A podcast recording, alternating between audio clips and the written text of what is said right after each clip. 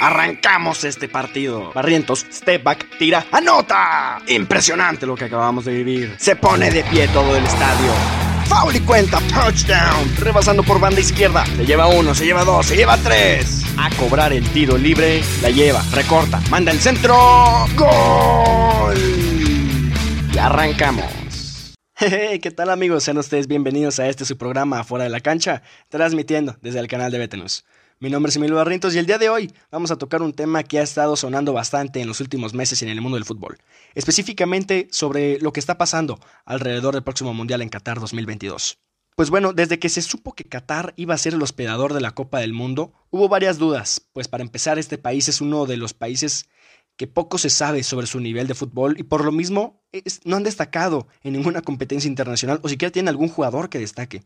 Es un país que en cuanto sonó como candidato, muchos apenas notaban su existencia. Y con una población de casi 3 millones de habitantes, este país va a ser el anfitrión de la fiesta más grande del mundo en el año 2022. Ahora, este es un logro para el continente asiático también, pues no se había tenido un mundial desde que Corea del Sur y Japón se aliaron para quedar en el mundial del 2002 pero más importante, es el primer mundial que se va a jugar en el país árabe, y esto pasa directamente hacia los libros de la historia. Pero bueno, a pesar de las dudas que se tenían sobre si Qatar sería bueno como para hospedar un mundial, los qatarís han callado bastantes bocas, pues sí es cierto que Qatar ha evolucionado bastante y especialmente en los años 90 y 2000, pues su Producto Interno Bruto, o PIB, como gustan decirles, subió aproximadamente un 30% y ahora es uno de los países que mejor lidera con el Producto Interno Bruto. Recordemos que Qatar es el país más rico y eficiente en la comercialización del petróleo y el gas, que bueno, son bastante conocidos en ese ámbito, ¿no?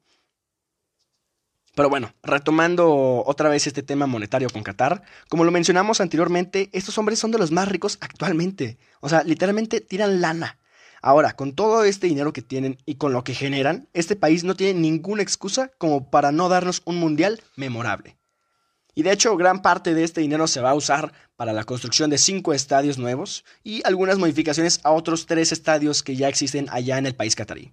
Pero eso sí, déjenme decirles que estos estadios que están construyendo los árabes se ven espectaculares y para mí los que más resaltan son el estadio Al Bayt, que va a almacenar aproximadamente unas 60.000 personas y cuenta con una tecnología bastante impresionante de techo retráctil como la hemos visto en los Estados Unidos de América. Este se encuentra en el municipio de Yor, que está bastante cerca de hecho del Golfo Arábico de las costas. Y además va a albergar siete partidos, pero lo más importante es que este es el estadio que va a ver la patada inicial de la Copa del Mundo y este recinto se caracteriza principalmente porque se asemeja a una tienda árabe bastante conocida allá que se llama Bait al-Shahar. Otro de los estadios que también resalta es el estadio Al Janoub, que se encuentra en la ciudad de Al Raqqa. Eh, es la segunda urbe más poblada de todo Qatar y es la tercera más grande, o sea, es una ciudad importantísima para los árabes. El modelo de este estadio es bastante futurista por lo que promete y este va a dar hogar a siete partidos hasta los octavos de final y este va a almacenar aproximadamente unas 40.000 personas.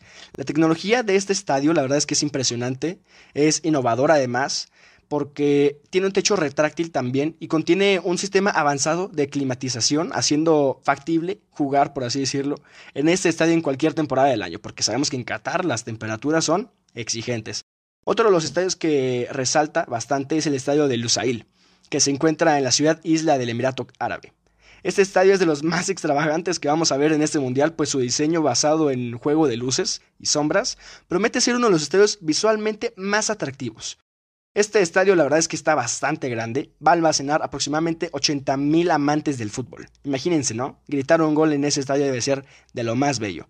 Y aquí es donde se va a jugar la final de la Copa del Mundo en el 2022. Y para mí, el estadio que más me impresionó en lo personal fue el estadio Ras Abu Abud, que se encuentra en Doha, la capital del país árabe, bastante moderna la verdad, y en esta península se encuentra este estadio que en lo personal pues estamos hablando del primer estadio desmontable y reutilizable en la historia de todos los mundiales, y se va a poder atender a más de 40.000 espectadores y se va a usar para 7 partidos hasta los octavos de final. Muchos eh, se estaban quejando porque Qatar no es muy grande, que digamos, a comparación de el mundial pasado que tuvimos en Rusia. Y el mundial es la fiesta más grande del mundo y obviamente necesitamos espacio, ¿no? Para echar la fiesta. Y por esto de que es muy chico Qatar, solamente vamos a contar con la módica cantidad de 8 estadios, cuando la mayoría de los otros mundiales pasados estábamos acostumbrados a jugar con 12. Pero, a pesar de esto, siento yo que Qatar, la verdad, pudo compensar esto con estadios de primer mundo aptos como para un mundial. Pero aún no cantemos victoria, ¿eh? Pues no todo es miel sobre hojuelas. Y es aquí cuando yo les hago la pregunta, ¿cómo Qatar consiguió el mundial? Ustedes dirán, Emilio, por favor, es más que obvio, la FIFA se lo dio porque veían que era el candidato más factible en vez de escoger a potencias enormes como Australia, Estados Unidos o el incluso el grande Japón. Pues no, esa no fue la razón y ahorita se les voy a contar, nada más no se me desesperen, pero primero quiero que veamos esto.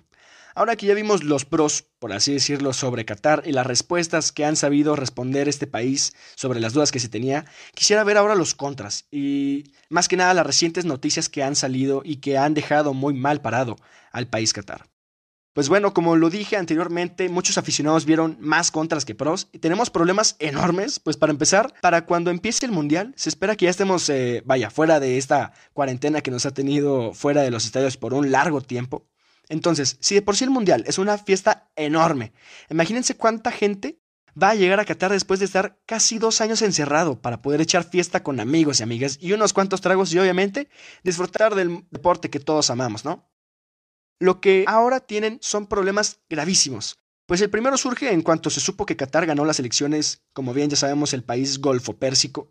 Es un desierto para las fechas de junio y julio, que es cuando se realiza la mayoría de las veces el Mundial.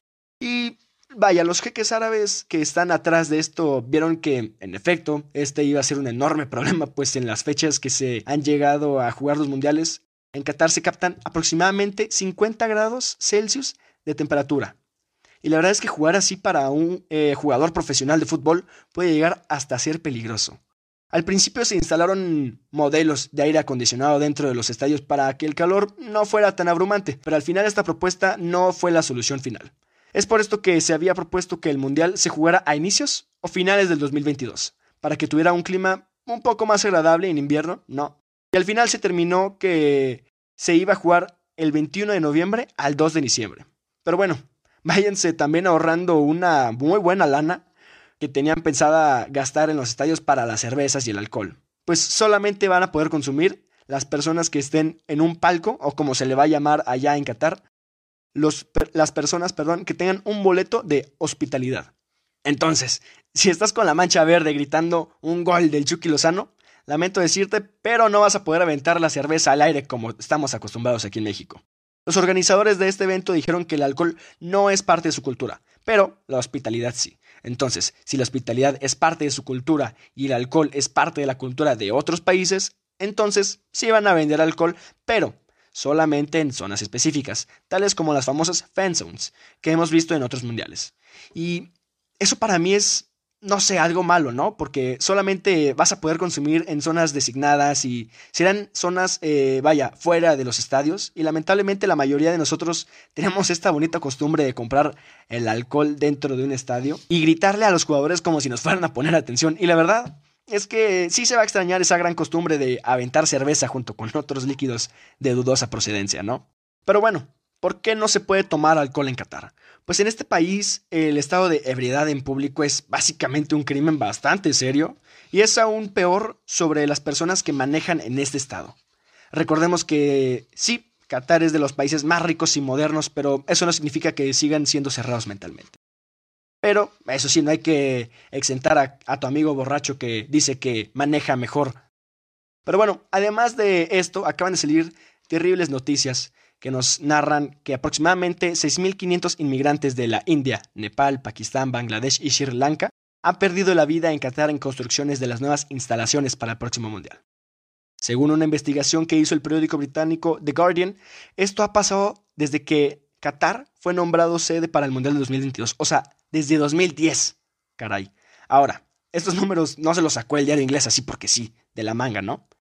Estos datos los recopiló de los gobiernos que le dieron la información a este medio, entonces ya ahí tenemos un medio de comunicación fidedigno y una fuente bastante confiable.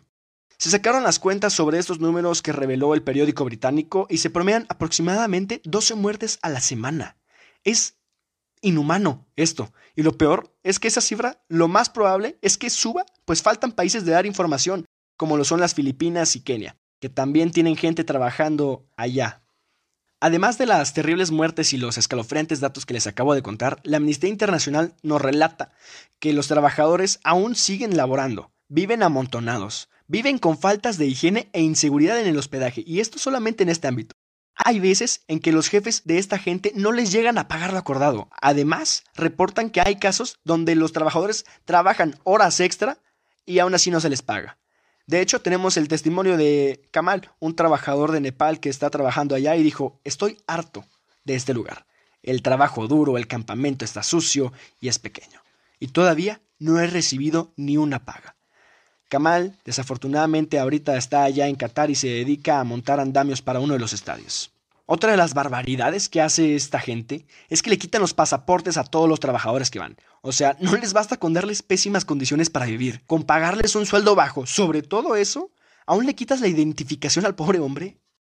Ahora, la Amnistía Internacional, quien fue, vaya, quien denunció estos casos de maltrato, le pidió ayuda a la buen FIFA, ¿Qué hizo la FIFA? ¿Aportó acaso algún tipo de apoyo hacia las familias de los fallecidos? ¿Impuso una multa para Qatar por los actos literalmente inhumanos? Pues no.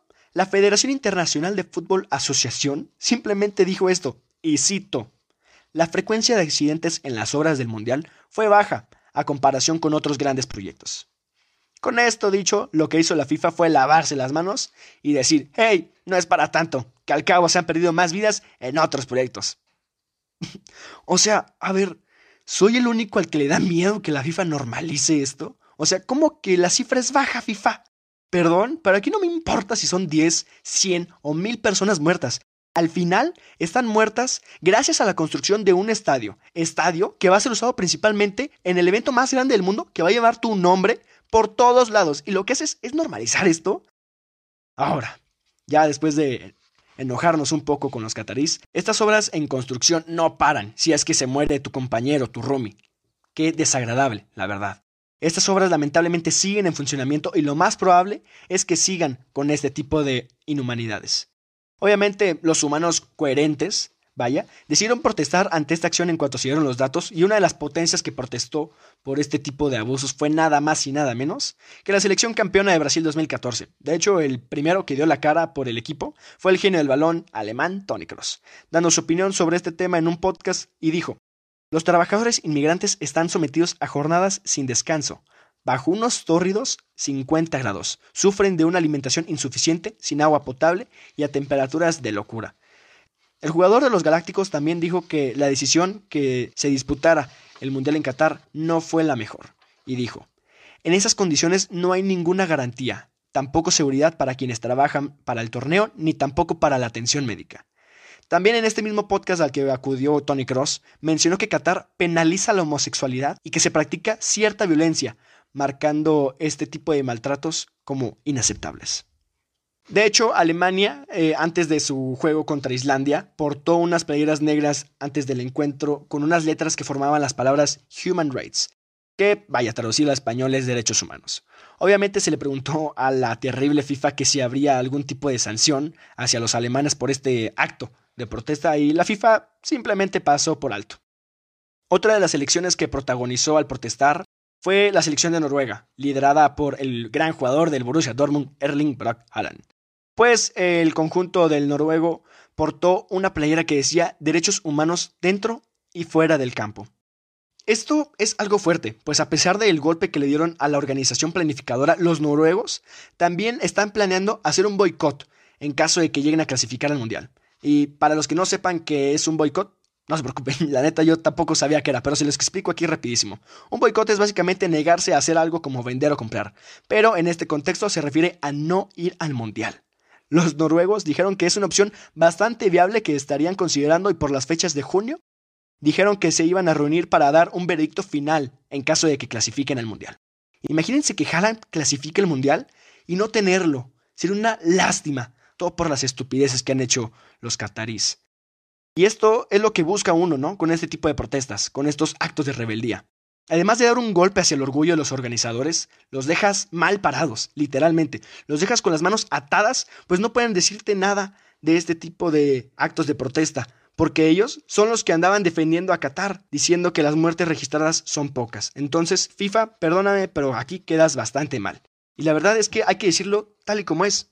Si la FIFA se atreviera a multar a estas elecciones por protestar, primero que nada, se vería bastante hipócrita. Y segundo, quedarías triplemente mal parado, FIFA. Perdóname, pero es la verdad. Ahora, como se sabe, el país árabe no es muy liberal y tampoco es un país donde apoya a la mujer en varios ámbitos, ¿no? Por este motivo, el presidente de la Federación de Fútbol Alemana, Fritz Keller, amagó en el año 2019 y dijo que el equipo alemán no iba a jugar donde no se respeten los derechos de la mujer. Esta amenaza dio vuelta alrededor del mundo pues Alemania es una de las potencias más fuertes en el balompié y creo que está en la mesa de los preferidos como para ganar cualquier mundial de cualquier año.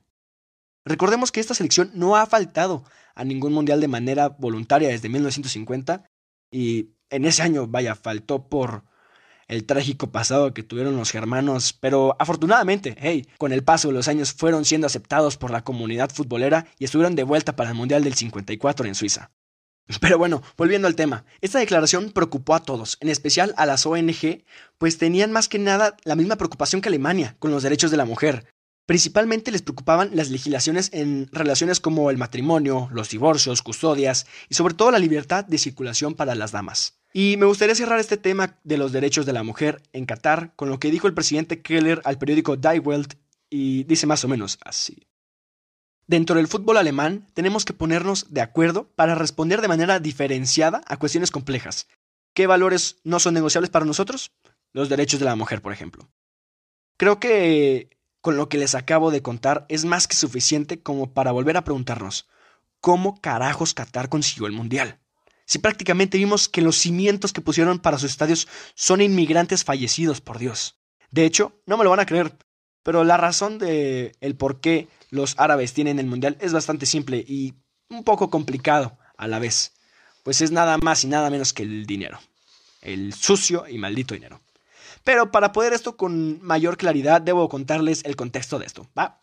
Pues bueno, resulta y resalta que el investigador independiente Michael J. García, quien ha trabajado en la Interpol, ha sido bastante importante en la lucha antiterrorista para el gobierno estadounidense en 2010. García en el 2010 regía como miembro del Comité de Ética para la FIFA. Y él mismo fue quien dijo que había una venta, un escándalo, vaya, en las votaciones para el Mundial del 2022. Esto lo resumió en su documento de 430 páginas llamado El Informe García. Un documento que desnuda básicamente a todos los fraudes que han hecho los corruptos que están dentro de esta organización. Y todo esto comienza con una sencilla reunión que hay en el país de Luanda. Una mujer llamada Faedra Al-Mahid, que estaba trabajando como asesora de prensa en la Confederación Africana de Fútbol y estaba sirviendo más que nada, pues como una traductora. Y ella misma dice que le llaman a que vaya a una suite donde están Hassan Al-Tawari, el actual secretario del Comité de Organización y Legado de Qatar, y otras tres personas que se podrían decir que es como su crew, ¿no? Su equipo. Dentro de esta suite se le pide a Faedra que traduzca de inglés a francés y viceversa. Y con el paso del tiempo empiezan a llegar ejecutivos de algunas federaciones a discutir con el árabe. ¿Qué se discutía? Pues se discutía más que nada que los catarís ofrecían dinero a cambio de los votos de dichas federaciones. Dinero sin restricciones, solo con una condición, de que votaran a favor de Qatar para el Mundial. Al-Mahid cuenta que la conversación era bastante fluida entre este grupo de personas y al final el acuerdo del monto que se le iba a dar a todas las federaciones, por individual obviamente, era de 1.5 millones de dólares a cambio de un solo voto. Esto obviamente lo captó García en su documento y en una entrevista que se le hizo al juez que iba a llevar este caso de corrupción dentro de la FIFA por el medio Scoop, dijo que las evidencias lamentablemente no dan como para proceder más, pues el informe García eh, usa palabras como parece ser que hay corrupción, parece ser que se vendieron votos. Ese parece ser es el último clavo de la tumba para Michael García, pues no son evidencias ni son palabras confiables como para proceder con este tipo de casos de corrupción. Además de esto, también dijo que uno de los testimonios de una chica se ve bastante dudoso, pues en un principio esta mujer iba a testificar en Zurich, pero después dijo que no. Esta mujer, obviamente todo el mundo la relaciona con Faedra. Pero, ¿qué pasó con Faedra? como para que ya no quisiera testificar ante este caso.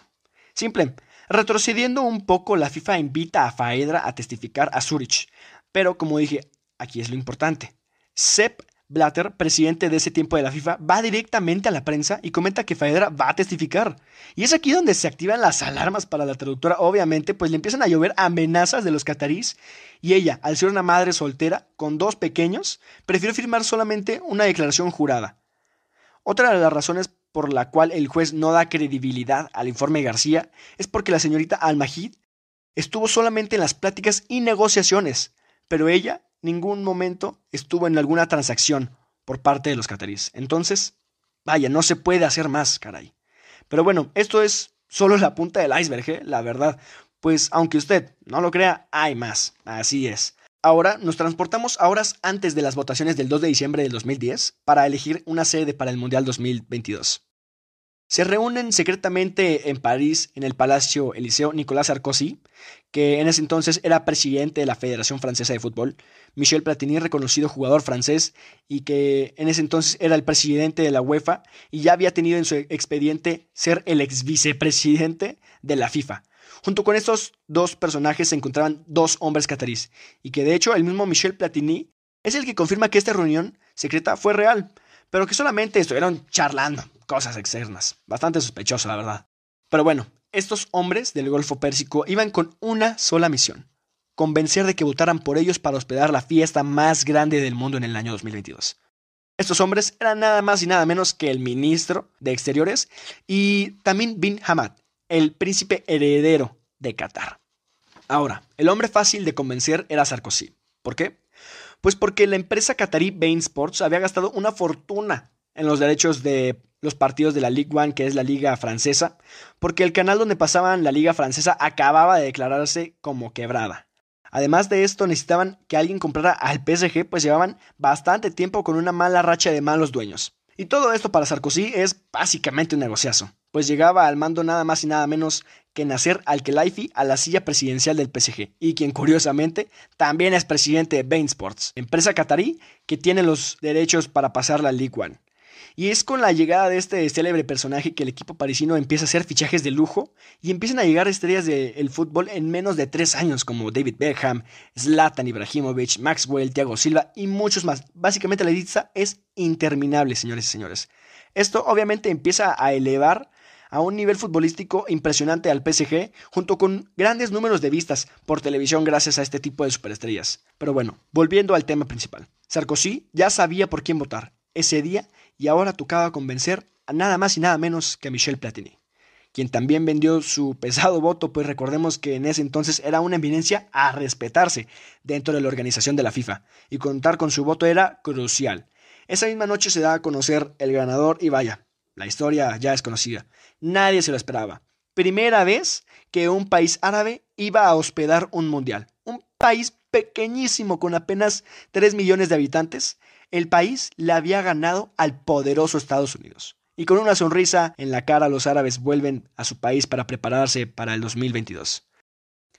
Ahora, Michel Platini en el 2019 fue detenido por un caso de presunta corrupción al estar muy bien relacionado con las elecciones de Qatar como sede. No sé si le suene. Este hombre con el billete que tiene y con las influencias que se carga, salió en menos de 15 horas. Era obvio. Y hace poco, de hecho, se acaba de dar la noticia de que el expresidente de la Federación Francesa de Fútbol, Nicolás Sarkozy, el hombre que les estaba hablando hace poco, fue declarado culpable tras los delitos de corrupción y tráfico de influencia. Y ahora dirá, ¿por qué te estás riendo? Pues chéquense esto. Sarkozy va a ser condenado a tres años de prisión, pero el Tribunal Correccional de París dijo que dos años iban a estar exentos por el buen cumplimiento que tuvo Sarkozy y el tercero lo va a pasar en detención domiciliaria, con un brazalete electrónico. Pero, a ver, yo estoy en mi casa y no estoy arrestado, entonces, ¿qué carajos? ¿Qué, qué tipo de castigo es ese? ¿No? Pero bueno, ya es algo. Y es aquí donde terminamos este episodio, eh, con un mundial, vaya, que aún no inicia y ya tiene sangre en las manos, ya tiene personas en la cárcel, ya tiene presuntos casos de corrupción, caray. En lo personal, yo tenía la idea de que la Copa del Mundo era alegría siempre, con nuestros álbumes intercambiando estampas en el salón, era bastante divertido, la verdad. Pero lamentablemente Qatar me ha demostrado lo contrario. Me ha traído tragedias, me ha traído miserias. Y no solamente para mí, sino para el mundo, básicamente, a todos los amantes del fútbol. Y es por eso que yo considero a Qatar 2022 el peor mundial de la historia. Y eso que aún no empieza. Y falta poco más de un año para que empiece. Pero bueno, de nuestra parte eso sería todo. Muchísimas gracias por habernos escuchado una vez más. Recuerden seguirnos en nuestras redes sociales como arroba de Betanews en Instagram, Twitter y Facebook. Mi nombre es Emilio Barrientos. Hasta la próxima.